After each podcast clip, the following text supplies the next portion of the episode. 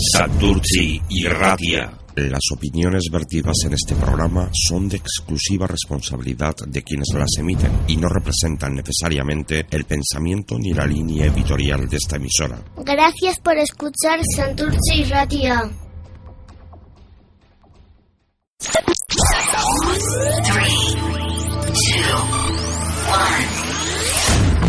Santurci y Radia.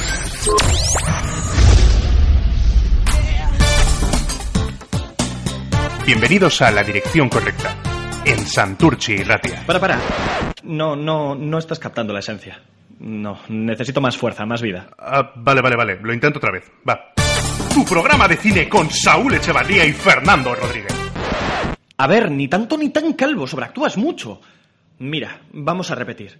Joder, a ver, a ver, va. Bienvenido a la Más intensidad. Bienvenido Siéntelo. a la... Bienvenido a la No dirección veo corre- matices. Ya, le- ni bienvenido ya ni leche, ya el tío pesado No. eres un plasta. ¿Me lo estás diciendo en serio? Totalmente, olvídate. No te puedes mí. seguir. Me puedo ir si quiero, pasa de mí. No me lo puedo creer, ¿me vas a dejar colgado? Ahora. Eh, empezamos ya. Espera, ¿que eres tú quien me lleva el coche?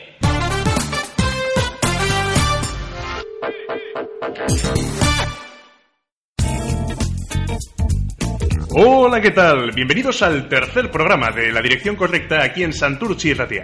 Ya como en casa, ¿no? Ya estamos, ya es el tercer programa, ya sabemos que no nos van a echar, ¿verdad? Ya estamos aquí fijos, ya... Y eso Oye, por vosotros, ¿eh? Que cuente. Eso es, eso es, que no nos cansaremos de repetir que es por vosotros por lo que Sí. estamos aquí.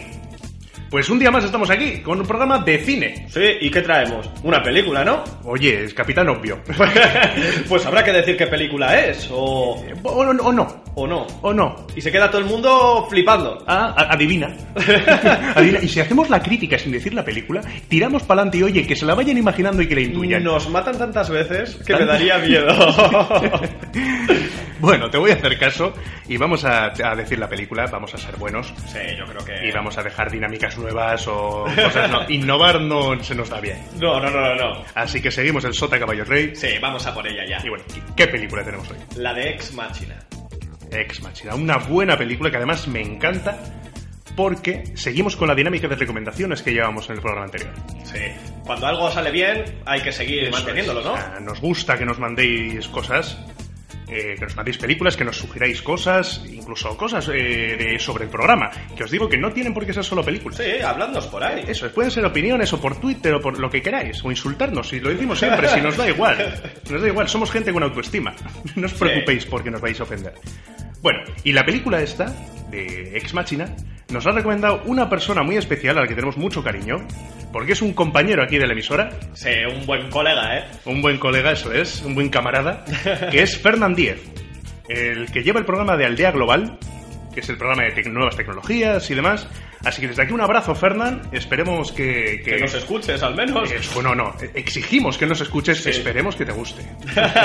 Eso es. Eso que mucho le, mejor. Que le vamos a llevar examen. O sea, que, que- que igual otros se nos escapan por ahí, que no, no damos con ellos tan fácil, pero a ti te tenemos aquí. Te lo digo, tomando un café te lo decimos. de, ey, ¿qué te pareció el programa? Eso, te llevamos examen. ¿Qué te pareció el minuto 15 del programa? Así que ya puedes traerte el estudio, Fernán. Muchas gracias por la, la película. Además, es una película que ni Fer ni yo habíamos visto. No, no la habíamos visto. Es más, no sabíamos nada de ella. No, no, para nada. Yo es que no sé en qué piedra nos escondimos en el 2015. No tengo ni idea, porque además, bueno, lo siento, pero es que es buena. Es buena la película. Da igual Es que- decirlo o no, Es porque es buena. Eso es lo que me duele. Es una Sí. buena película que hemos pasado por alto. Se nos escapó. Se nos escapó, pero si tiene, la cosa es que tiene un Oscar y no sé cómo se nos ha podido escapar una Sí. película con- que, ha tenido un Oscar. Sí, y además a los dos. Sí, sí, sí, no, es, es curioso. Así que, Fernando, de verdad te agradecemos porque no conocíamos esta película. Y no lo hubiésemos visto de otra forma. Eh, exacto, exacto, eso es lo importante. Sí. Ahora, bueno, vamos a ver por qué Fernand nos. eh, también porque nos me llama la atención por el motivo por el que Fernand nos recomienda esta película. Eh, Fernand dice que esta le gustó sobre todo porque los efectos especiales están al servicio de la película y te hace darle vueltas al coco después de verla. Que no lo olvidas rápidamente. Oye, engancha. Engancha. Engancha, Fernand. Nos, nos tienes cautivados aquí. Con este, en cuanto llegó el mensaje al mail, nos tenías ya Sí. en palmitas, nos tenías. Te vamos a tener muy en cuenta para futuras revisiones. Sí, sí, y dice que también lo cual es un triunfo para él. Sí. Así que vamos a hacerle feliz y vamos a hablar de Ex Machina. ¿Y cómo mejor empezar esto que con una sinopsis, no? Yo sí, creo que... obviamente tenemos que empezar por explicar un poquito de qué va la película y lo mejor es una breve sinopsis. Yo creo que sí, eso anima a cualquier cosa. Sí, sí, además contextualiza un poquito el tema de la película. Pues empezamos con la sinopsis.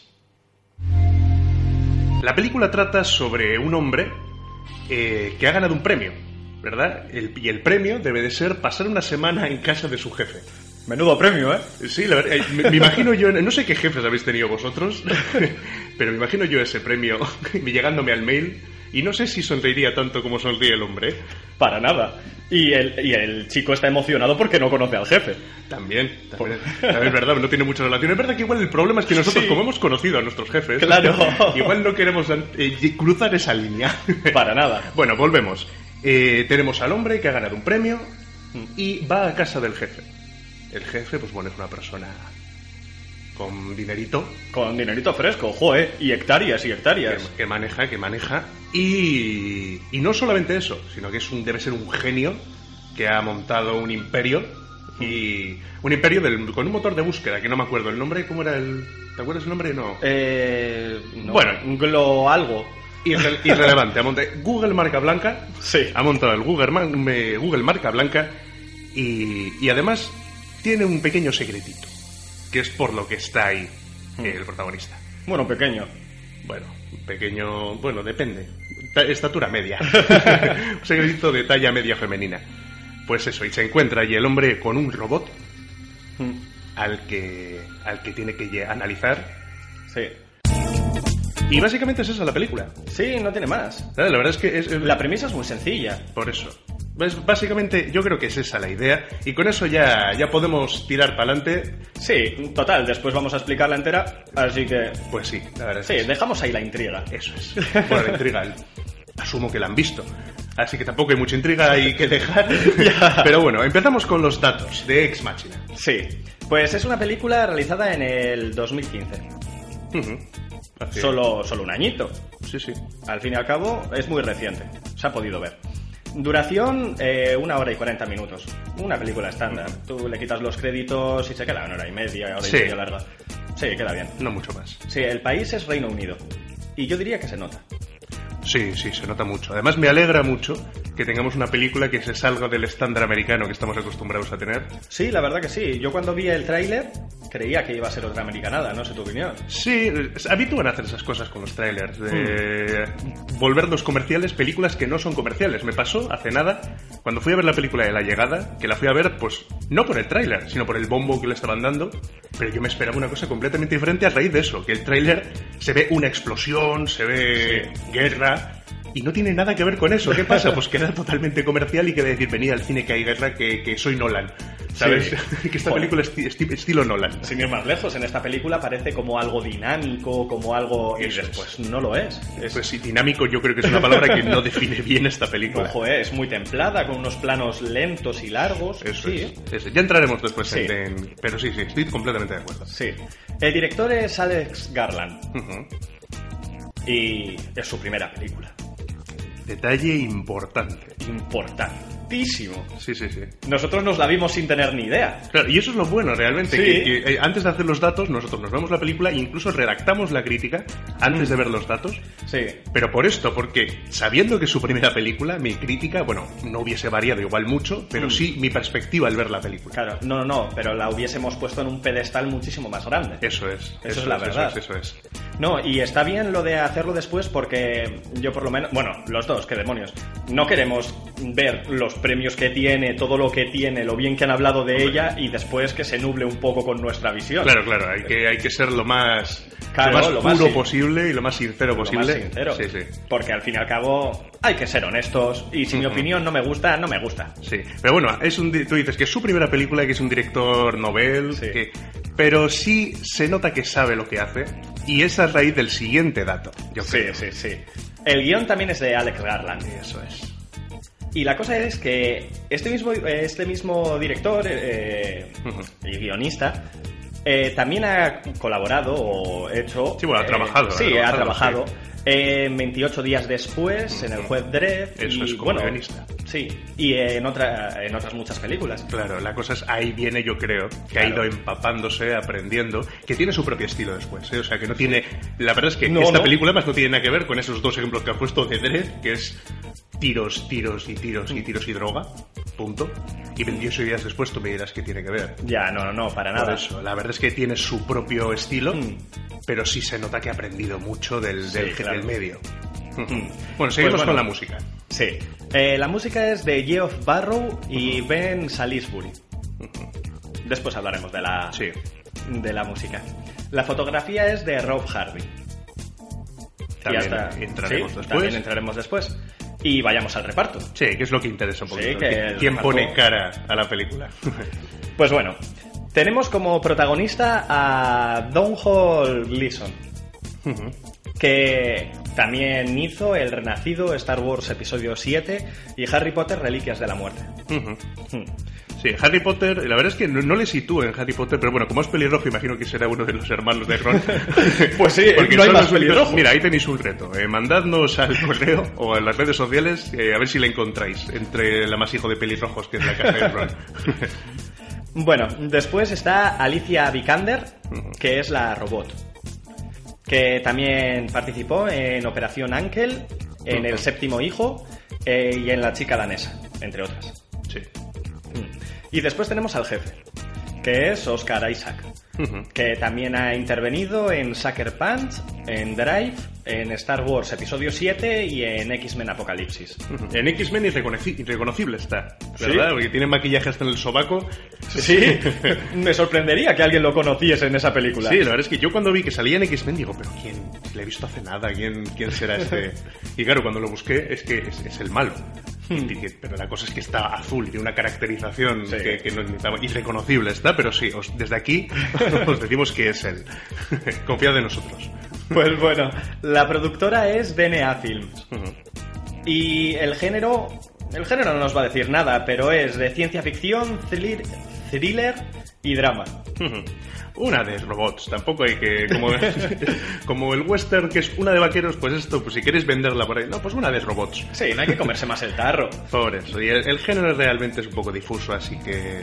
Sí, bueno, después le explicaremos. Sí. Tampoco. Pero bueno, en definitiva, con eso vale. Una de robots y. Pues bueno, vayamos a los premios. Eh, en el 2015 tiene premio Oscar a mejor efectos visuales. Y fue, nomina- eh, fue nominada a mejor guion original. Bastante bien, ¿no? Sí, curioso, la verdad, lo de los efectos visuales. Sobre todo por eso, pues por el presupuesto que tiene la película y porque competía Sí. contra sí, sí. dos pedazos de producciones. Sí, Son cierto. Mad Max y Star Wars, el séptimo episodio. Sí. Y hay una diferencia muy grande en recursos. Sí, sí, sí, es así. La verdad es que es, es sorprendente que haya ganado. ¿Merecido? Eh, bueno, entraremos. Hmm. Tal vez después si es merecido o no. Pero sí es verdad que lo han hecho muy bien. Sí, muy bien. muy está. bien, pero menos dos titanes con los que competía. Sí, Por eso me- es sorprendente. Sí, me sorprendió mucho, la verdad. Desde, sí. Mi, desde mi opinión, me sorprendió muchísimo que ganase a, a sus rivales. Bueno, eh, Premios BAFTA tiene cinco nominaciones, incluyendo a Mejor Film Británico. Mm, Se quedó en las puertas en todos, ¿no? Sí. Pero es- bueno, oye, una nominación también es algo a tener en cuenta, ¿eh? O Sí, bueno, reconocimiento tiene. sí, sí. Y no una cinco. Sí. Así que, Eh, Globos de Oro, nominada a Mejor Actriz de Reparto, Alicia Ujú. Vikander. bueno, Está, está bien. entraremos después también en el tema de la actriz, Sí. a ver qué tal ha hecho Alicia, pero... Sí. Premios de cine europeo, nominada a mejor guion y actriz Alicia Vikander. Y yo creo que con eso ya podemos. Tiene más premios. Pero Sí, yo creo que bueno, con eso. yo- esos son los representativos, así que con eso es suficiente, Sí. yo creo, sí. Vamos a cuánto ha costado, que antes hemos dicho lo Sí. de los efectos visuales. Eso ya, ya vemos que os gusta. ¿Cuánto cuesta una película? Siempre... A todo el mundo siempre le te gusta. una sonrisilla, siempre dices... Pues, aunque no lo parezca, solo costó 15 millones de dólares. A mí me ha impresionado. Sí, sí, hombre, 15 millones es dinero, Mm. pero en comparación con las otras con las que competía, como hemos dicho antes, la verdad es que es nada, es Sí. la calderilla. Sí, la verdad es que también, también recaudó mucho menos. Hombre, Re- ob- claro, obviamente. Claro. La recaudación es 37 millones de dólares. Pero que tampoco está mal. Ya, La no, verdad no. es que no está nada mal para, para haber Mm. costado esos 15 millones, Sí. la recaudación es bastante alta. La verdad que no, no, no está para nada mal, pero me deja mal sabor de boca porque me ha gustado, me ha gustado mucho. Ya. Y dices, joder, se merecía ganar más dinero. Por lo menos a mi parecer. Bueno, hombre, ¿se merecía ganar más dinero? Sí, pero no es una película comercial. No, no lo O sea, se ve venir de lejos que no es una que va a tener un impacto de la leche como va a ser Star Wars. Sí. ¿Entiendes? O como va a ser Mad Max, Mm. que con todo el que viene detrás. Que es que además son dos ejemplos de películas clásicas Hmm. que están haciendo pues ese remake, ese reboot de las películas y Sí. Es obvio que iban a ganar muchísimo más dinero Sí. que una película nueva, que además británica, que no y, y profunda. Sí. No se le gustan esas cosas. Sí, pero la verdad es que está muy bien. Sí, sí, Está no, bien, está, está, está muy bien. Y desde Sí, aquí, sí. Alex, te puedes sentir muy orgulloso. Peliculón que te has sacado de la manga. La dirección correcta te anima a que sigas y la verdad es que yo espero, además que siga, eh, porque espero su siguiente película. La verdad es que tengo bastante interés por ver por dónde sigue encarrilando Yo también, la sus verdad. trabajos. Pues bueno, vamos a igual a, a mirar a ver lo que opinan los críticos de verdad, no como nosotros los de pandereta. y empezamos por eh, un crítico de Time Out, que es eh, Trevor Johnston. Dijo literalmente, un giro demasiado evidente y algunas torpezas en la trama le restan mucha credibilidad a una historia que prometía mucho. Un poco más de inteligencia no hubiese estado de más. La ¿Ah, verdad sí? es que es crítica mm, negativa, no Mm. negativa del todo, pero bueno, es, es- es negativa en comparación con otras. Hombre, no le puede gustar a todo el mundo. No, obviamente. Si es que si son cri- crítico, vale, es para opinar. Sí. Y no le tiene que gustar a todo, a todo el mundo. Pero bueno, vamos a decir eh, algunas críticas que sí, realmente sí les han gustado. Que es, por ejemplo, a Claudia Puig, del USA Today, que dijo que para ser un director novel, Garland parece muy seguro. Sus diálogos escasos y agudos y su meticuloso trabajo de dirección son igualmente atractivos. Y el trío de interpretaciones principales es de primera categoría. Mm, Me parece... La verdad es que sí. Además ha tocado todos los temas. ¿eh? Sí. Habla del director, habla del guion, habla de los actores. Mm. La verdad es que sí, es una crítica... Además es que la ha puesto bien, la ha Sí. puesto muy bien. Aparte de ser buena, ha, ha concentrado todo. Sí, sí, y, y yo, y yo estoy bastante de acuerdo, Yo también. la verdad. O también Mark Adams de Screen Daily. Eh, dijo que es una película reflexiva y a veces desconcertantemente astuta que saca la máxima energía de sus estrellas, eh, la emergente Alicia Vikander, Oscar Isaac y Dom Hall Gleason. Parecida, la verdad es que Sí. una opinión parecida a la que ha dado Claudia. Hola Claudia desde aquí, que no estamos, no estamos saludando, Ya. a- de verdad. Y, y yo creo que se tienen que sentir ofendidos porque Trevor Johnston nos escucha, porque yo sé que nos escucha. Así que hola Trevor del Time Out. Hola. Ese es Fer, nos dan subvenciones por tenerle aquí. Y hola Claudia y hola Marc, muchas gracias eh, por, por vuestras críticas en Film Affinity, porque desde aquí las valoramos, nos facilitáis bastante trabajo y en los dos minutitos estos de programa, oye, pues nos los llevamos calentitos gracias a vuestro trabajo. Así que, bueno, pues yo creo que hasta aquí Sí. eh, los datos fríos y yo creo que pode- podemos empezar a pelear, yo creo, ya desde este punto. Yo creo que sí, aunque poca pelea va a haber porque Sí, os adelantamos que estamos, hemos hablado ya un poquito, porque bueno, tenemos que ir conociéndonos, ya Eso sabéis. es, eso es. A ver, iba a decir que somos amigos, pero bueno, llamarnos amigos, pues somos compañeros y, y nos toleramos. Sí, un poquito sí. Yo menos, pero... Sí. Eh, y, y- y hemos hablado de, de, pues, lo que nos ha parecido, un poquito Sí. por encima. Y más o menos hemos coincidido. Y hemos- coincidimos bastante, así que no vais a ver tantas leches igual en, esta, en este programa, pero yo va a seguir siendo interesante. Sí, hay ser- opiniones, hay opiniones. Sí, aun con todo siempre va a haber opiniones que van a, van a ser diferentes. Sí. Así que yo creo que ya ha llegado el momento de... La hora de la opinión. Según tú... Y llegamos por fin al momento de la crítica, al momento de dar nuestra opinión sobre, para los que se estén conectando ahora, la película de Ex Machina es la que estamos haciendo por recomendación de Fernán. Y yo creo que el buen punto para empezar es la historia. Sí, yo creo que sí, así... Hacer un pequeño resumen, un repaso por el estándar de introducción, nudo, desenlace. Sí, Y así que adelante, Fer. sí, vamos a darle.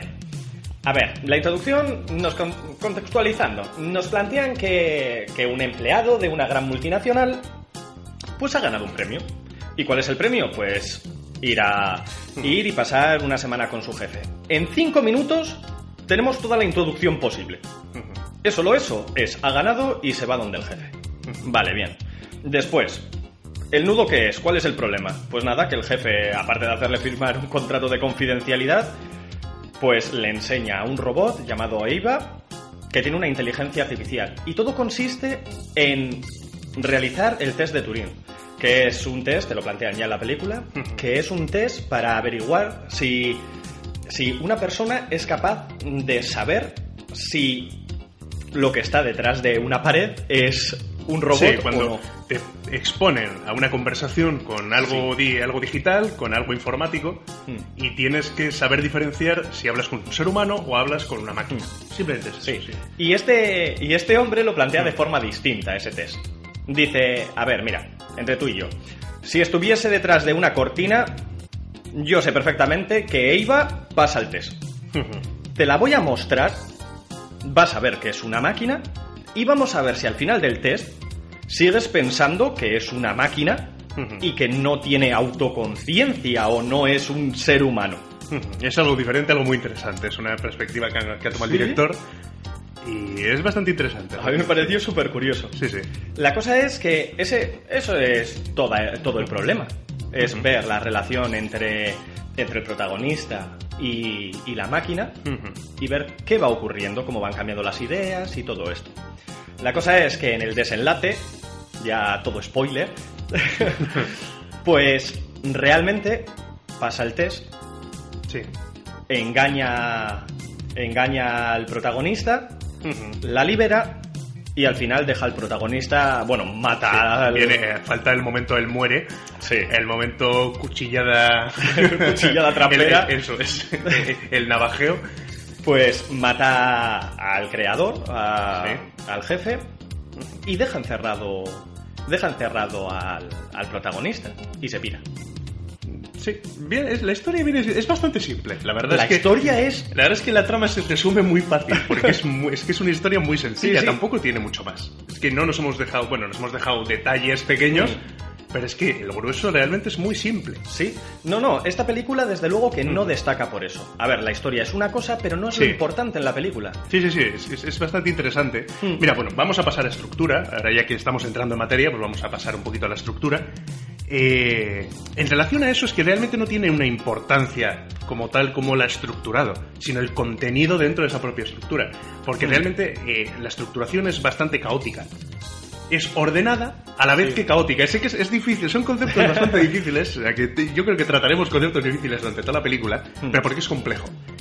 Eh, hay muchos huecos. Lo que me refiero con caos ordenado es que hay muchísimos huecos que no tienen respuesta. Ya, Que Obviamente, hombre, no es interesante poner al protagonista lavándose los dientes. ya, Yo obviamente. creo que eso nos sobra. Pero sí es verdad que se notan, son marcadísimos los saltos.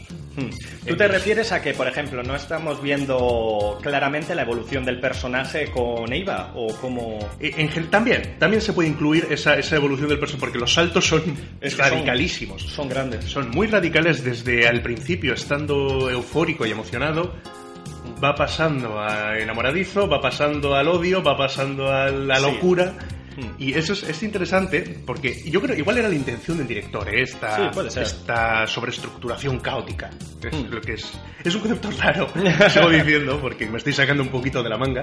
Hmm. Pero realmente esa sensación es la que tengo. Que no, no, lo, no lo plasmo como algo negativo, ¿eh? Hmm. Pero estarás de acuerdo conmigo en que lo bueno de la película es la interrelación entre los personajes. ¿no? Claro, claro, sí, sí. No, es que es lo que tiene. Es que eso... No, no- no es que sea lo bueno, si es que es lo único que tiene, pero es muy bueno. Esa A es mí la también. cuestión.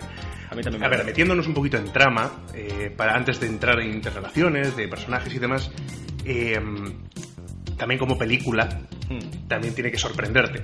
Claro, Hay muchas cosas en esta película, tengo que decir, que me parecen bastante obvias. sí. Que, pues, como muchas películas, eh, era obvio, por ejemplo, yendo al final, pegando un gran salto, Hmm. que les había visto y oído el plan, el jefe. O sea, tenía que haber una ruptura. Sí. Evidente, y ya se huele de lejos que les había pillado. Hmm. Igual no era tan evidente, pero también seguía siendo evidente el hecho de que hubiese una vuelta de tuerca Mm. en la que el protagonista también, ajá, me has pillado, pero yo voy por delante. Sí. ¿Sabes? Pero la cuestión es que a mí lo que me ha sorprendido, que es lo que no me parece para nada obvio, es que realmente el jefe tenga razón.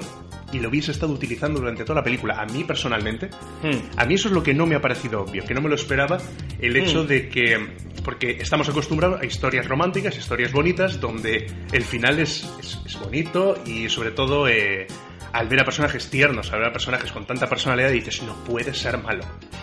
Pues la verdad es que me ha sorprendido cómo ha tratado todo ese tema. Sí, pero... Bueno, después iré a ello, pero me surgen muchísimas dudas de eso. La cosa es... Por ejemplo, bueno, ¿qué, ¿por qué después? Vamos ahora, ¿qué, qué demonios? Sí. La cosa es, por ejemplo, me crea un- una confusión mental cuando, cuando Eva Sí. deja al... Deja al protagonista Encerrado, sí. Porque hasta entonces tú estabas pensando que Eva era de una forma. Y de repente se rompe y le deja tirado. Ya, quiero decir, lo que te han mostrado es la de, vale, no conozco para nada a Eva.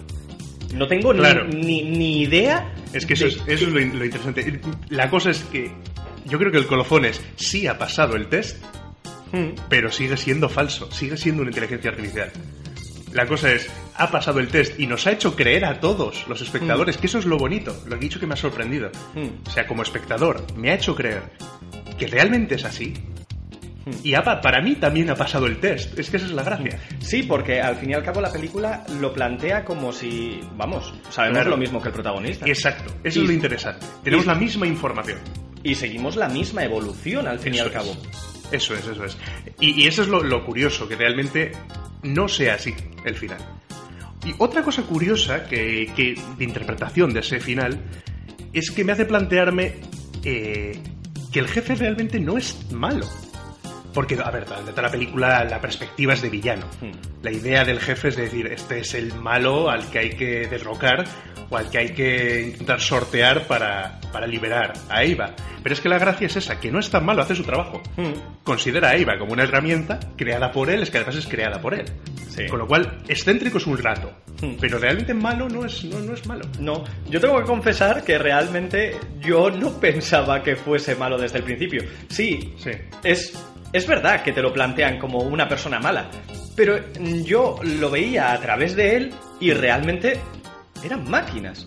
No lo estaba viendo como... la de- Sí, es cierto, les dotan de una inteligencia artificial, pero no es que estuviese de acuerdo con él en tratarles así o en hacer eso.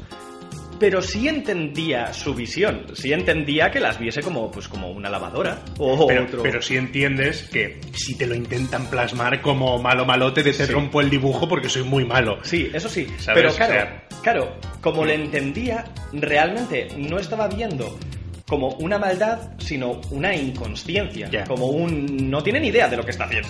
Ya, ya, ya. ¿Me entiendes? Bueno, ni idea. bueno, hasta cierto punto, sí. Eso. Hombre, no sé si no es no tener ni idea, Hmm. porque lo tiene todo bastante calculado y todo bastante claro. Y lo que me hace gracia es que la perspectiva que plasma desde el principio de la película, lo que hace ver, de decir, no te dejes engañar, Hmm. sigue siendo una máquina. Sí. Es lo que llegas a pensar al llegar al final de la película. Que es, Sí. coño, pues si es que es verdad, es Mm. una máquina. Sí, Esa es la gracia, o sea, por eso no sé, es un poquito, un poquito caótico. sí. Porque sobre todo a, a nivel interpretativo, ¿eh? de interpretar, de interpretar cosas, eh, ver por dónde cogerlo. Es un poquito también, es curioso, es curioso, Sí. eso me gustó. También te digo que una de las cosas que más me gustó que más me gustó, joder, me, me he mordido la lengua. ¡Sanitario! ¡Sanitario! pues pues una, una de las cosas que más me gustó fue las conversaciones. No tiene, Sí. quiero decir, no es como otra película donde te venden la, la frase típica, tal, la de, "Buah, mira lo Sí. que ha dicho. No, pero las conversaciones me parecieron muy inteligentes. No hay tampoco... No son continuas de un solo personaje, pero me, me resultaron muy, muy gratas. Sí, sí, la verdad es que no, no, no resultan ni pesadas ni clichés.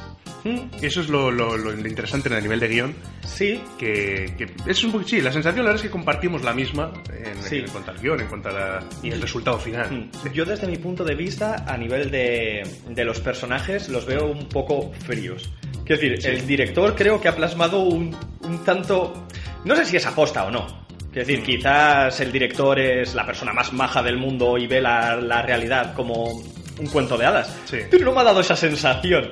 Por ejemplo, cuando se, cuando se plasma al, al jefe, joder, le veo una persona, bueno, primero carente de... Bueno, no es bueno emocionalmente hablando. Ah, no, a ver, obviamente eh, no voy a llamarlo cliché, Hmm. pero sí es verdad que es el clásico personaje eh, excéntrico donde los haya, millonario. Sí. No sé por qué el, excentricismo y, el- y la pasta suele estar muy legados siempre. Porque te permiten hacer lo que quieras. Eso es verdad, eso, eso es, es verdad. Sí, sí, sí, sí, un trabajador de, McDonald's tan excéntrico yo creo que no tendría mucho futuro. Eh, pero sí, eh, tiene ese, esa personalidad y ese tinte de locura Mm. y ese... Sí, sí, sí. Además, como es joven, también da ese aire de deportista, de fiestero, de, de que no choca el alcoholismo.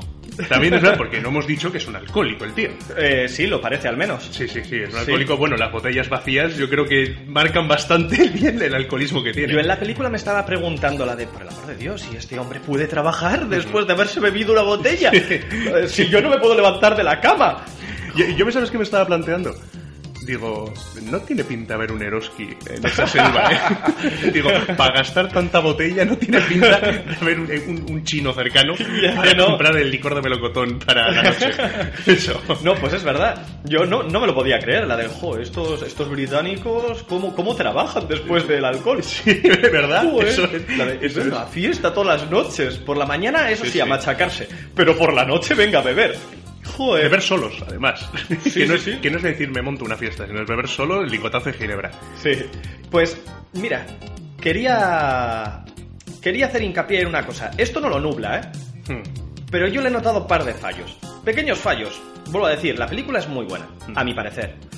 La cosa es, Obviamente perfecta no es. Te No. entiendo lo que te refieres porque no, No. es perfecta. Y mira, también quería decirlo. Me parece tan buena porque se ha centrado en una cosa que creo que, bueno, que sabe hacer, pero no ha querido ir más allá. Es decir, se ha centrado. No ha querido ponerlo dentro de, de- de una trama tan complejísima. No, ha ido a lo que sabe hacer y lo ha hecho bien. Sí, sí, no, no, es, es verdad que no es nada pretenciosa ni nada comercial, como comentábamos antes. Sí. En los datos hemos comentado que, que tenía la gracia esa de no ser comercial y, y lo ha hecho muy bien, lo ha hecho muy bien, ha sido comedido. Sí. No, podría haber dicho, oye, ¿y si metemos una explosión al final? Incluso otra cosa que me llama la atención es cuando muere el, el jefe. El, el hecho de que cualquier director americano te coge esta película y esa muerte te la convierte en- en- en la caída de Roma. Sí. ¿sabes? Pero es que me hace mucha gracia como lo plantea él, porque son planos muy abiertos, clavada de cuchillo, Hmm. pero clavada de cuchillo como si estuviese cortando mantequilla. O sea, es una, sí, sí. Es una, es una pasada. Cómo lo plantea y no, no hay casi ni subida de banda sonora. O sea, ni, ni sube la, la intensidad de la banda sonora. Además, muy tranquilo. Por eso, o sea, me parece muy, muy interesante. Y la reacción, eh, también, bueno, ya entraremos en la actuación ahora, pero eh, la muerte del, del jefe Mm. es una actuación también nada escandalosa. No. Se lo clava y dice, uy, uy, es, verdad que no tengo mucha experiencia en, en morir. en- en- en- ni en morir ni en matar, así que tampoco puedo, puedo saber cómo es realmente una situación Claro. como esa. Me la puedo llegar a imaginar y esto- lo que es, lo único que estoy seguro es que dista muchísimo de o, o un asesinato, dista muchísimo de lo que nos plantea el cine americano. Mm. Desde luego que sí. Estoy completamente seguro. Mm. Mira, pues un detalle que me gustó fue la, la muerte de este hombre. Cuando, cuando le mata a Iva, Sí.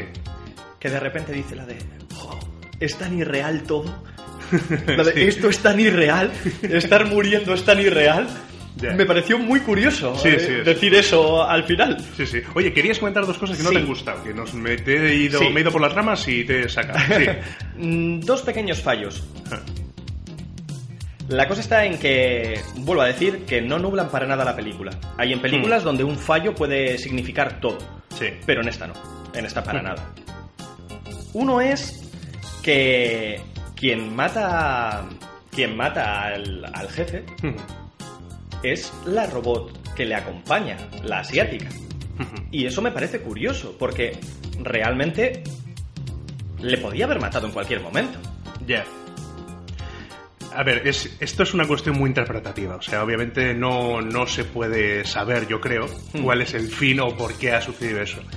Yo lo que interpreto de esa situación es que eh, el, el jefe ha creado ese, a ese robot, a la por muchacha asiática esta. sí, porque era eso. Sí, Básicamente sí. era eso, era una aspiradora con falda. Eh, y la ha creado sin una personalidad, simplemente para asumir órdenes. Sí. Eh, y lo que puedo llegar a interpretar es que coge eh, la idea de que asuma órdenes sin, sin cuestionarse nada, pero no se ha planteado que, po- que podrían decirle mata a este. Y tampoco llega a... Y lo hace, simplemente. Y no llega a plantearse, no, no, es mi, él me ha creado. Con lo cual, simplemente dándole información, lo hace. Eso es un poquito lo que podría llegar a interpretar y darle Sí, un pero, sentido. Por ejemplo, desde mi opinión no, no es así, no es tan así. Porque realmente... A ver, hay, hay una escena anterior donde, donde él entra... El protagonista entra en la habitación del jefe Sí. y está allí la... Pues eso, la asiática, la robot... Y, y se pone más porno que Y- chacha. exactamente. Y de repente se empieza a desvestir y le empieza a dar órdenes, le empieza a decir, no, no, no, no, no, que no hagas esto, que no hace falta. La cosa es, y le empieza a tal, que por cierto, una escena que me encanta cuando empiezan Se a... pone a bailar, Sí, sí. y me parece verosímil dentro de lo disparatada que es. Sí, sí, sí. Pues la cosa está en que, claro, ya le dan una orden. A lo que me refiero es, le han quitado toda la... toda la... pues, la inteligencia, la parte racional. La cosa es, si, si va a hacer algo es por lo que está programada. Y está programada para lo que está programada, para cocinar, para... Así que cuando se acerca y le dice algo al oído que no se escucha, no veo verosímil que la obedezca. Tendría que haberle programado algo. Ya, bueno. ¿Me explico? mm, Es que la única interpretación que le puedo dar es esa, el hecho de asumir órdenes. Entiendo que no es perfecto. No, Mm. la teoría no es perfecta, por eso que acabas de decir, que, que realmente... Pero es mi interpretación es simplemente esa, que, que, eso, que acepta órdenes, Mm. del mismo modo que cuando se cae al suelo que le dice vete, recógelo, limpia, así Mm. Sí. que, y, y lo hace sin dudar. Y son órdenes, comandos de voz, que tiene la inteligencia justa para interpretarlos y para realizarlos. Con lo cual, en el momento que le dice mata, mata. Claro, bueno, mata, es que estás viendo igual el concepto de matar como quítale la vida. No. Simplemente le he dicho, atraviésalo con el cuchillo. Y, y lo interpreta como acción. Está ahí. Voy, tengo un cuchillo en la mano, lo, lo, lo hinco. Mm. Se acabó. O sea, no hay que verlo como un asesinato de quitar la vida. Ya, pero es que no obedece a todo el mundo, por eso digo. Ya, Sí. ya, sí, es verdad que esa escena puede. A mí me ha inducido a pensar... Para, para, para, para. No Claro, sé, sí. hombre, igual tiene ese patrón contextual de entrar al cuarto que está esperando. Pero sería y- mucho- e ir. Ya. Sí, Sí, es, es cogido, mucho- es cogido sí. por los pelos. No vamos a llegar a ningún, a ningún puerto. no. ¿Cuál es el segundo No. error que planteabas? Para mí, el protagonista, pero esto ya no es, un, no es tanto un fallo, Hmm. sino que es una opinión. Yo creo que el protagonista, tal y como nos lo plantean, que al final nos dicen la de, no, es una persona con principios, es una persona con... Pues bueno, una buena persona, ha perdido a sus padres, no tiene a nadie en el mundo y Sí. ha sido escogido para esto. Ujú. Vale. Pues en esa situación lo que no entiendo es que... le- vale, le coge el pase. Me parece bien. Mm, Quieres información y quieres liberar a, a Eva y tal. Ves todo lo que ha ocurrido, ¿no? Sí. Y aún así decides liberarla sabiendo que le va a matar. Así ¿Por que qué? ¿Por qué consideras que sabe que le, que le va a matar? yo considero que le va a matar porque dentro de las dentro de los vídeos se ve como otro robot Ya. Eh, al principio, nada, ¿por qué me tienes encerrada aquí? Después le empieza a gritar y por último ya es que se rompe las manos dando puñetazos a la, a la pared. Tenemos que plantearnos que al fin y al cabo Eva es consciente de quién le ha encerrado. Claro, pero, pero hay que verlo como, como personas cautivas, no como asesinos. Yo me pongo en su situación y, y yo no las veo como asesinas, sino como gente que quiere escapar. Incluso yo estoy encerrado en una habitación y estoy pegando puñetazos a la pared y gritando y no, no, no se me ocurriría asesinar a la persona que me...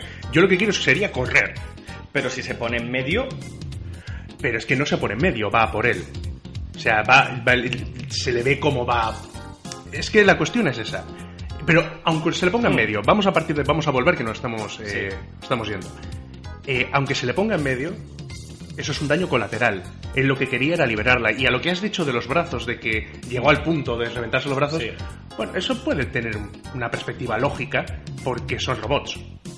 va- estaba pegando puñetazos a, a, a la puerta, pero no controla su fuerza, no tiene receptores del dolor. Con lo cual estaba pegando con todas sus fuerzas y acaba rompiéndose Bueno, los brazos. pero tiene, tiene órganos sexuales. Ah, bueno, pero eso es otro detalle, eso es otro tema que le ha puesto sensores receptores del placer en, Mm. pues porque el, el hombre es bastante concienzudo Claro, a la hora de desarrollar.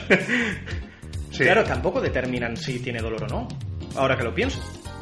Hombre, yo intuyo que no. Intuyo que no porque tampoco Por la escena final. le corta el brazo. Sí, o sea, el momento no en que le- arranca el brazo, ella no tiene ningún gesto ni, Es ni rompe nada. Simplemente la cosa esa, yo creo que es una cuestión de fuerza. Es una cuestión de, de que pega puñetazos a una pared Mm. y, esos puñetazos pues acaban reventando en los brazos. Pero porque no controla esa fuerza y no siente nada. Ya. Yo si estoy pegando esos puñetazos, al primer puñetazo y estoy Ya. con la mano eh, entre las piernas y, y pegando gritos. No, pero tienes Sí. razón, no me había dado cuenta de eso. La cosa está en que, claro, yo sí notaba odio de en esas grabaciones sí notaba odio de, de, de ese robot hacia él. Y al fin y al cabo, claro, pero también es, eh, también es su posición. Porque creo que cuando los va evolucionando los modelos, Sí. parte de uno ya hecho. Es como mejorar. Es más, él dice la de no hay, quiere decir, no hay un espécimen que no esté precedido por algo y que no Hmm. evolucione. Ya. Por eso, quiero decir, creo que coge una base y la va evolucionando. Así que al fin y al cabo, Eva puede sentir el mismo odio que el anterior porque tiene la capacidad. Pero es que ese odio no es un odio, no tiene por qué ser un odio asesino. Yo es que tampoco lo he interpretado así nunca. Yo te voy, te diré más, no esperaba esa muerte. Mm. Esperaba una fuga de los dos agarrados de la mano eh, atravesando el bosque. Claro. Pero, porque es que odio no significa instinto asesino. ¿Entiendes? Es odio por estar cautivo, punto. O sea, yo lo, lo interpreto así, ¿eh? Tampoco. Claro. es que sigo diciendo que son interpretaciones Sí, de la son película. Son complicadas. Mm. sí. No, es que yo Pero sí es interesante creía- esta película porque nos tiene hablando de ello. Sí. Esto es un punto muy positivo Sí, la verdad de que la sí. película. Y tengo que decir que es que yo sí pensaba que iba a ocurrir eso. Ya. Yo sí creía que... Tú ah, es que, es que eres molesto. No, no, no por Eres ser- molesto. no, no por eso, sino porque, claro, pero ya. Si bien el cautiverio no lo veo relacionado con matar a alguien, Mm. cuando vi la agresividad de esa mujer, sí lo vi directamente Oh, que pues, si pues- escapase... pues te diré que lo veo como una casualidad. O sea, lo veo más, eh, más eh, casualidad de que te haya venido el tema del asesinato. Puede porque ser. es que yo lo veía como una reacción lógica. Mm. ¿Sabes? Me imaginaba, digo, voy a ponerle carne y hueso a esta situación y es normal que esté pegando patadas a una puerta Mm. si quiere escapar. Mm. Sí, pues no, no, no me lo había planteado. Es verdad, no me lo había planteado así. Claro, es que Son interpretativos, Sí. son interpretativos. Y yo creo que, eh, si me das tu permiso, vamos a hacer el pase y vamos a pasar a hablar de los personajes. Sí, que ya estamos que hablando mucho de robot, del jefe, del. Pero vamos a centrarnos en particular en los personajes. Y como concepto general, tengo que decir que tiene. La película tiene un gran nivel de casting. mucho. Todos los personajes están muy bien elegidos, así que desde aquí eh, no sé quién eres. Alex Garland. Alex- no, eh, la- Ah. el director o directora de Ah, casting. claro, claro, claro. La verdad es que tengo que decirle que chapó muy bien elegido los personajes, sobre todo no siendo personajes populares. ¿No? No es de decir, pongo a Brad Pitt, pongo a Morgan Freeman y pongo a Angelina Jolie haciendo esta película. Sí, Y como encaje. ¡Hala! Eso es. Yo ya- pero obviamente Morgan Freeman haciendo de androide mujer. Eh, yo la vería. Yo la vería. esa- esta- me veo esta película segurísimo. Joder. Bueno, pues, eh, vamos a los personajes. Hombre, Simplemente decir que eso, que están muy bien elegidos, Sí. acorde a las necesidades que cada personaje requiere. O sea, Sí. Muy bien. Para mí también. Sí, el, el primero. eh, ah, bueno, ¿quieres decir algo? De... Sí, quiero decir algo. Dale, la pues cosa dale, es dale. que me parece súper bien escogido, es solo para Sí. remarcarlo, que el protagonista, quiero decir, el actor que lo interpreta, es verdad que parece un hombre tímido. Sí, Parece- no, pero bueno, a eso me refiero. Ah, que, vale. Que están muy bien elegidos las eh, los, los actores, Sí. acorde a lo que requiere el personaje. Sí. O sea, las necesidades del personaje las tienen a la perfección. Sí, sí, sí, sí. Bueno, ahora entramos. Mira, pues yendo ahora que has mencionado al protagonista, a Caleb Smith, que es el, el que, eh, el que el actor Tom Hall Gleason, que actúa. Em, como personaje, eh, creo que tiene una evolución mm, bastante buena, pero yo creo que también un poco brusca. Estoy de acuerdo. Un poco brusca porque es lo que hemos comentado, igual también de la velocidad de- de- Mm. de- del guion, la velocidad de cómo transcurre la película. Sí. Pero me hace gracia que, mm, aunque tenga personalidades muy marcadas y pasos muy marcados, Mm. son un poquito, siendo quisquillosos, son un poquito incoherentes. Porque hablamos de una persona, vale, un científico. Pero antes que un científico, un ser humano racional, Mm. ¿sabes? Y con el tan poco tiempo que pasa, que son sesiones, parecen breves. Sí, no parece muy largo. Y en la tercera ya está enamoradísimo del robot. Mm. O sea, hablamos de un científico que tiene que ver las cosas como son. Mm. Vale, te puedes apiadar más o menos, te puedes crear un vínculo mayor o menor. Pero yo en este caso creo que sería menor. Sí, sí, al fin y al cabo, joe, eres un programador. Al fin y Eso al cabo, es. tienes que estar acostumbrado a esto. Eso es, eso es. A ver, no a las inteligencias artificiales en ese sentido.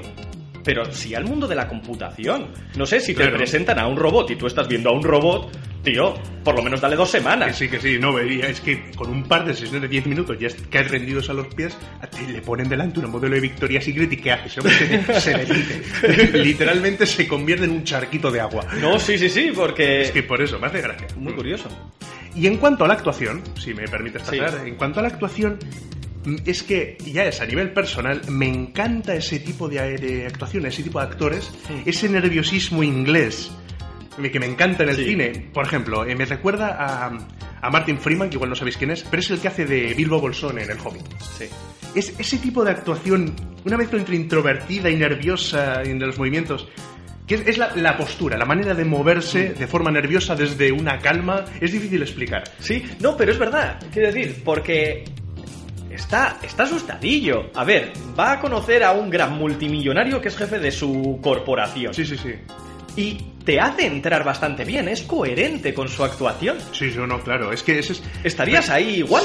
Sí, pero bueno, puede ser nervioso, pero es que también es verdad que tiene. Hay que, no hay que quitarle ese mérito de que no solamente actúa de manera nerviosa, como puede actuar un actor. eh, ¿Cómo te voy a decir? No sé, no me viene ningún actor. No me viene ahora mismo ningún actor que, que tenga, que pueda hacer el papel de nervioso. Eh, Whiplash. Sí. La semana pasada, vamos a, Sí. yendo al actor, al principio es introvertido, es nervioso, bueno, nervioso, es estático. Sí. Por eso ya lo, todo lo- dijimos todo lo que hay que decir. Pero por ejemplo, este también es nervioso, también es introvertido, Hmm. pero tiene ese movimiento que me llama tanto la atención y que me encanta. Por eso simplemente quería Sí. decir eso, que, que desde aquí, eh, señor Gleason, chapo. No, de verdad que porque nos permite a través de esta interpretación entrar directamente en la película y ser Sí, sí. el protagonista. Porque actuaríamos de una forma muy similar. También te digo, estoy totalmente de acuerdo contigo porque, a ver, el paso evolutivo es demasiado marcado. Sí. Estamos hablando de que en pocas sesiones ya tienen una amistad de la leche, pasa a o estar enamorado o sentir pena o una mezcla de las dos, porque tampoco lo sabemos. A ver, está encerrada y cada vez le está dando más humanidad. A liberarla. La de, a ver, son siete días. En siete días yo no consigo ni invitar a una chica a tomarse un café. Y- Soy muy malo. Igual excusan eh, el tema del enamoramiento rápido en que la cara de, de ella, de la robot, está eh, hecha a partir, que es un detalle interesante, que está hecha a partir de su Ah, sí. de su historial de porno del ordenador. Sí. Un detalle que me pareció muy divertido y Sí. muy interesante, que porque como ya hemos dicho antes, eh, la empresa, el bueno, el, el, el jefe Sí. ha creado una empresa con 13 años de un motor de búsqueda como Google, Google marca blanca, que hemos dicho, que no sabemos el nombre, y obviamente coge información de, de todo el mundo. Y Mm. tiene información ahí guardada de todo el mundo. Así que y la cosa es que explica que ha cogido información de- del protagonista Sí. para hacer la cara de lo que le parece el atractivo eso, a raíz de, de- de sus, sus búsquedas pornográficas. Me pareció un puntazo. La verdad La es que de, sí. Tienes seguro que te va a gustar. Eso, es- eso es- por eso es, es lo interesante. Y igual quieren justificar con eso el tema de, del enamoramiento rápido. No sé, muy cogido por los pelos. Sí, estoy de acuerdo. Sí. Está un poquito cogido por los pelos. Sí, vamos al jefe. Pasamos A al jefe, ¿quieres? Al jefe. Vale, vale. Eh, pues estamos hablando de Oscar Isaac, Sí. ¿verdad? El que hace de Nathan, Mm. que es el jefe, el jefe Zumba. Sí, sí, sí. Vale, en cuanto al personaje, el personaje en guion. Yo tengo una sensación de que no presenta ninguna evolución. Es el mismo desde que empieza la película y tiene las cosas muy claras desde que empieza la película hasta que acaba. Estoy de acuerdo. Hasta que acaba literalmente para el pobre, pero eso, mantiene esa mm, otro concepto extraño. Mira, ¿te acuerdas del concepto que he dicho antes de eh, caos eh, estructurado? Pues ahora viene otro concepto que es frialdad cercana. Pues es verdad. Eso, para quien lo quiera entender. Es, eh, por eso, es, eh, en momentos de amistad, de tensión, de- mantiene la mis, el estándar de esa frialdad cercana.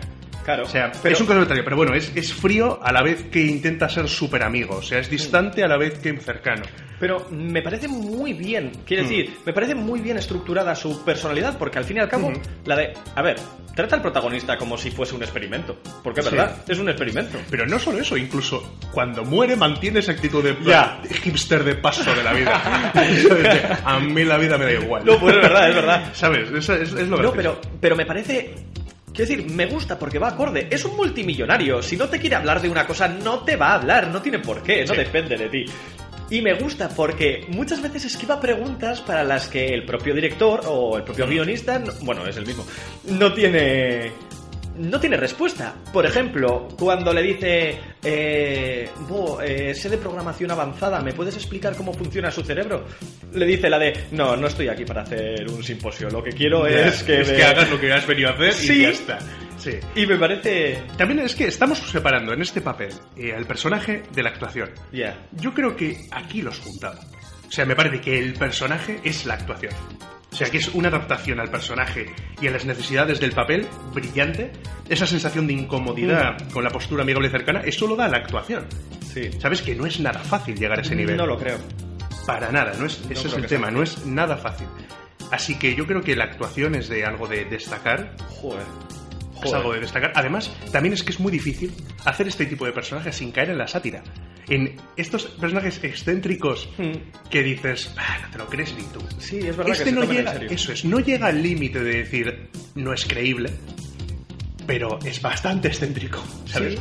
O sea, ese es, eh, yo creo que lo ha hecho muy bien. muy A mí también. Y me parece muy Oscar Isaac, creíble. desde aquí, Oscar Isaac molas. Me parece, además es que me parece muy creíble. Todos los papeles me parecen Sí. muy creíbles. Es más, te resuelven algunas dudas. Por ejemplo, yo, yo lo primero que pensé es eso, que le hemos estado bromeando antes. Lo que pensé es la de, ¿cómo puedes beber tanto y trabajar en esto? Necesitas, aunque sea pulso, para trabajar a nivel tan pequeño. Lo necesitas, tío, deja de beber. Pero después te explica al final, que me parece muy bien solventado, la de, venga, vamos a tomarnos unas copas que de fiesta y tal. Y dice, no, mira, como habrás notado, eh, he estado bebiendo mucho y yo creo que ahora tengo que empezar a trabajar. ¿Me explico? Estaba haciendo solo una revisión, podía beber lo que quisiese. Hmm. Y me parece muy bien solventado. Me parece verosímil. Por lo menos... Hombre, mira, eh, no es por discutirte eh, eso que has dicho, Mm. Pero yo creo que ese final no tiene tanto que ver con que realmente tiene que empezar a trabajar, sino simplemente es sé que me quieres emborrachar. Así que te voy a decir que no, por con una excusa. O sea, simplemente es, es- le dice que no por el hecho de que sabe que la, la cosa es dormirle. Para, así que no, pero bueno, realmente No, también sí. sigue siendo interpretativo, No, así que. sí. Pero estoy de acuerdo contigo. es- Pero la frase en sí, te refieres Sí. a la frase en sí que es divertida, sí. Y no solo eso, que puede ser para él. Claro, te lo dejan ahí, ala, Ya. cógelo como quieras. Pero es verdad, pueden ser unas vacaciones para él. Sí, La de sí. el premio del otro, venir una semana, pues puede tomar una semana de fiesta. Sí, además, como no está acostumbrado a la compañía, según parece, pues bueno, le hace gracia tener a alguien ahí. Ya que no. Sí. Pasamos a, a Sí. la amiga Alicia Vikander. Sí. Pues Alicia Vikander, que es Eva, que es la, la robot. La inteligencia artificial. Mira, aquí hay un concepto interesante también que no tenía ni idea, que es eh, que no es un androide, es una ginoide. Que ahora con la aparición de, en el cine de tanto, tanto robot femenino, Sí. se utiliza muy libremente el término androide, pero es que el prefijo and se refiere a exclusivamente masculino. Sí. Con lo cual, eh, para cuando nos referimos eh, en el cine o en cualquier sitio, realmente. todo lo que aparezca andro. Eso es, un robot con forma femenina se llama ginoide. ¿Vale? O sea, simplemente Sí. pues, para que se sepa esto. Bueno, está bien, ya. Sí, no, que por bien. favor, no solo vamos a entretener. eh, La dirección correcta entretiene e informa. Sí.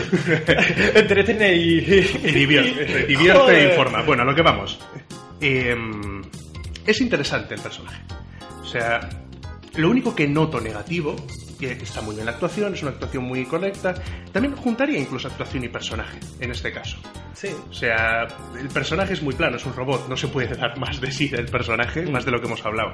Así que yendo a la actuación y juntándolo un poquito con el personaje, eh, está muy bien, es una actuación eh, muy comedida, muy plana, eh, con gestos faciales e incluso corporales, movimientos muy delicados, muy, muy reales. Está muy bien. Lo único que noto son que no está muy definida la personalidad de la, de la Sí. heroína. Porque tiene unos altibajos muy grandes, de a veces que viene un- más, tiene más humanidad, a veces es más fría, a veces más... Por eso yo noto como que viene, pero digo, siendo exquisitísimo, ¿eh? siendo aquí... A mí me Sí. ocurre, y te lo iba a decir. La cosa es, no sé si es por interpretación o es, o es una exigencia del guion. Puede ser una exigencia del guion, pero es que me da eso. Hmm. Es que yo hubiese pagado por verla cuando dice lo de ¿por qué tiene a alguien que desconectarme? La de, Hmm. no sé, échate a llorar. Me empatizas más. Aunque no llores, aunque no sepas. ¿Me explico? Necesitaba más una reacción humana, más que una máquina. Mm, Bueno, eso depende, o sea, depende de lo que le querían dar. Eh, Mm. Hombre, obviamente hubiese sido mucho más impactante que llore lágrimas de aceite, pero, pero, pero bueno, yo creo que el problema que veo no es la elección de la personalidad, sino aclararse en una personalidad plana y, y- no cambiante, ¿sabes? Ya. O sea, que dure la misma personalidad durante toda la, toda la película. Sí, Por estoy de acuerdo. Simplemente, y yo la verdad es que acabo con Alicia Vikander diciendo eso, no sé si tienes Mm. algo más que... Sí, a ver, Agregar. a mí me parece una actuación bastante correcta, pero reluce menos que los demás. Para mí. Piensa que no. Mira qué papel tiene. Estás Claro. haciendo el papel de un robot. Claro. No puedes dar más de ti casi. Claro. Así es que- más, para todos los críticos en los premios, realmente la nominada es Alicia Vikander. Sí. Pero a mí no me destaca tanto, porque ya te digo, es lo que tú dices, es que es un poco irregular, a veces es muy máquina y a veces muy humana. Hombre, también es verdad que no lo había pensado por Alicia, por Eva. Pero digo lo mismo que Nathan, no es fácil. no, No, es fácil caer, eh, no caer en la sátira del robot. ¿Sabes? Mm. Tampoco digo de ponerte a hacer moonwalk, pero, pero no caer en la, en la sátira de demasiada frialdad o demasiado exagerado el robot. Mm. Por eso no es fácil, esa cosa no es fácil. Es como el tartamudé.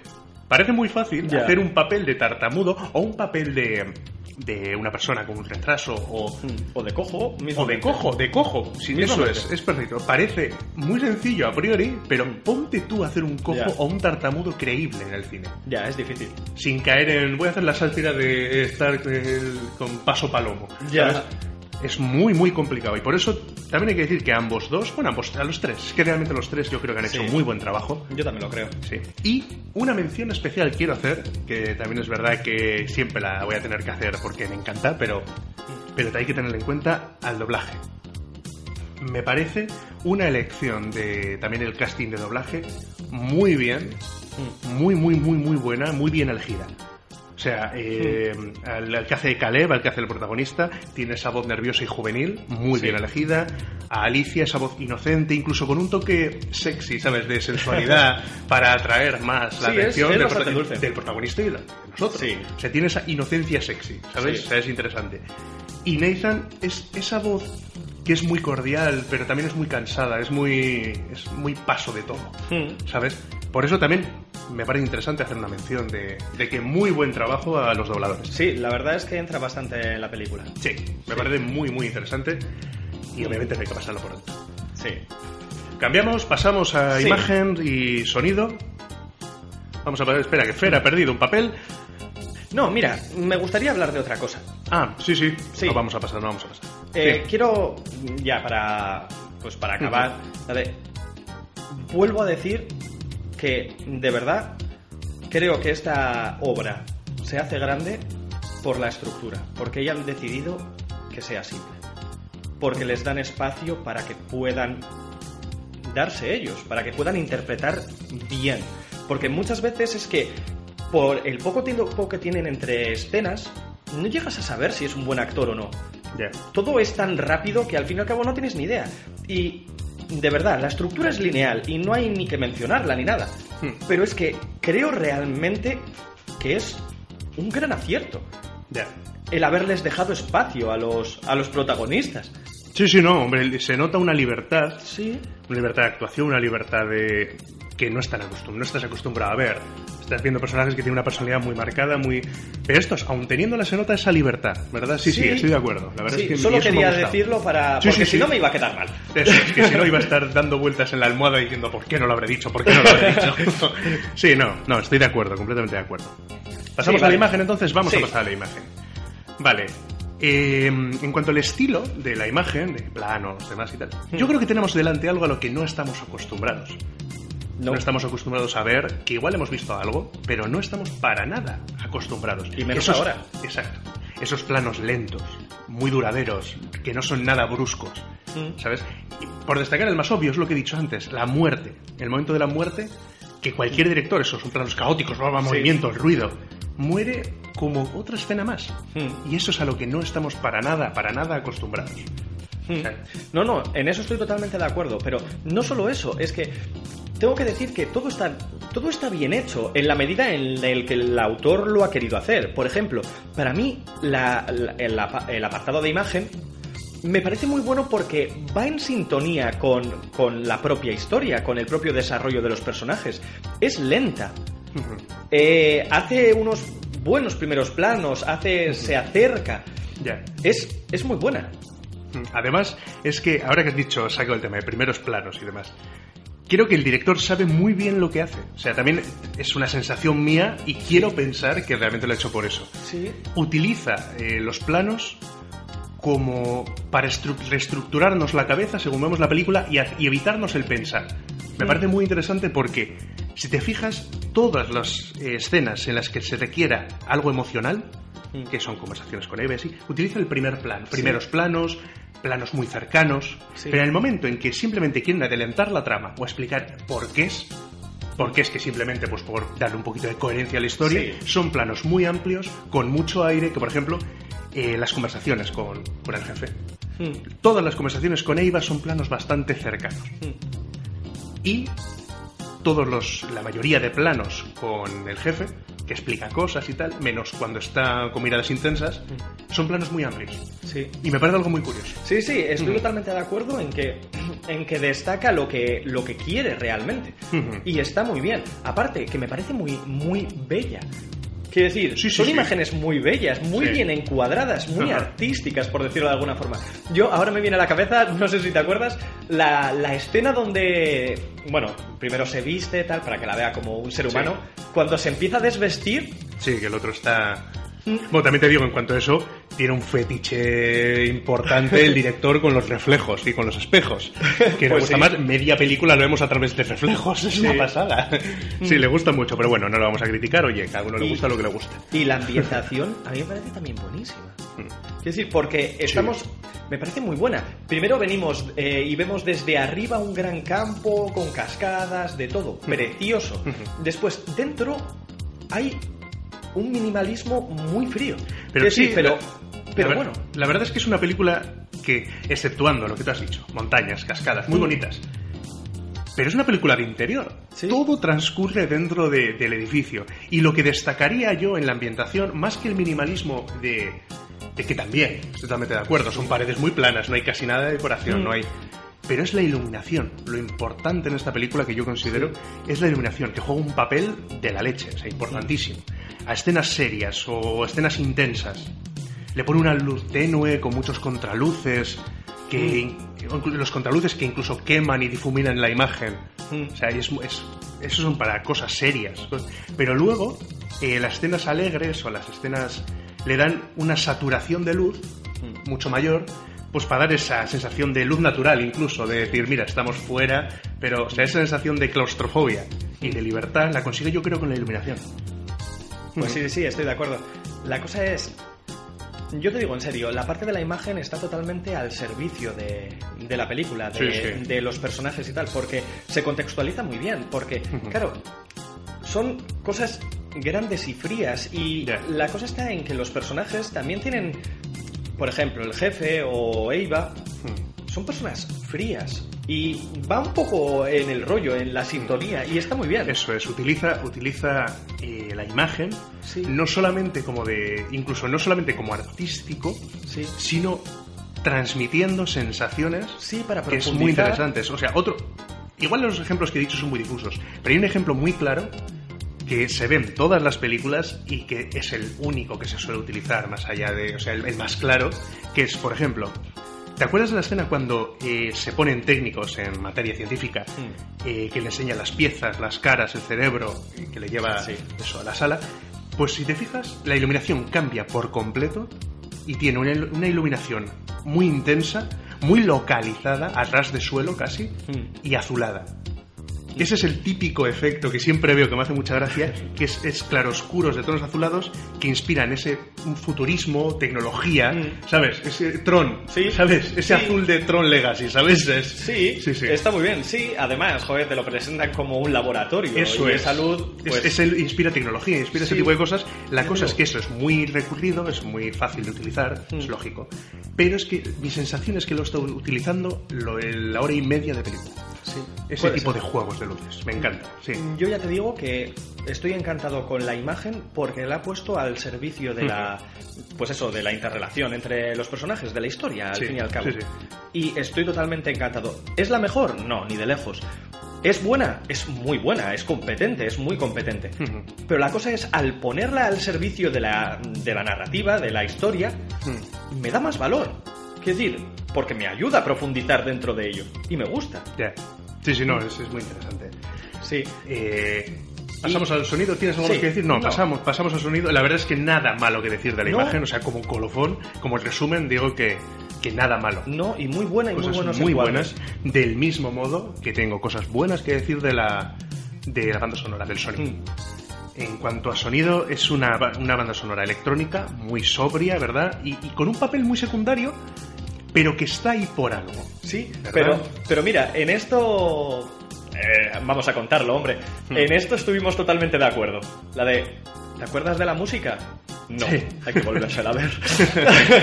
No, pero, pero es verdad que es, que es muy interesante y la obvias, pero es que eso es algo muy bueno. Cuando Sí. obvias la banda sonora es que estás metido Sí, dentro, a no ser que te pongan a ver, hay dos, eh, dos escenas en las que te meten igual música reconocible, Mm. que, pero para que veas que es la que, para que veáis todos, ¿no? Mm, claro. que, que es, que es cuando ponen, eh, ¿qué canción pusieron?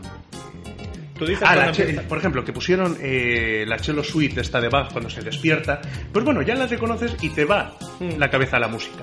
Mm, Pero realmente toda la música eh, simplemente lo que busca es dar intensidad a escenas Sí. como la del corte, en el que por cierto no hemos comentado, la escena del corte en la muñeca, no la hemos comentado, ¿no? Ah, no, no, no. No, pues eso es algo que también comentamos Fer y yo, Buenísima. que es que lo- es muy buena porque lo curioso es que en ese momento yo estaba pensando, a ver si este tío va a ser un robot. Ya. ¿Sabes? O sea, es decir, y él mismo nos responde. Eso sí, hay una cosa que comentó Fer, que es de... ¿Por, por qué en la muñeca? Ah, ya, ya, ya. Eso, eso me pregunté, la de, a ver, Sí. ¿no te puedes, no te puedes rajar, yo qué sé, en el estómago o algo? ¿Qué, qué, qué haces rajándote las venas? Ya. Es lo primero que se me vino a la cabeza.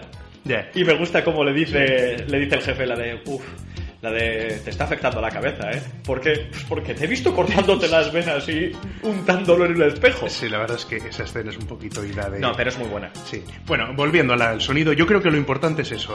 La- el fin de la música en esta película es intensidad de escenas como la del corte en la muñeca, cuando Iva se está escapando, que Sí. sube un poquito la intensidad, y rellenar espacios en los que el contenido es puramente visual.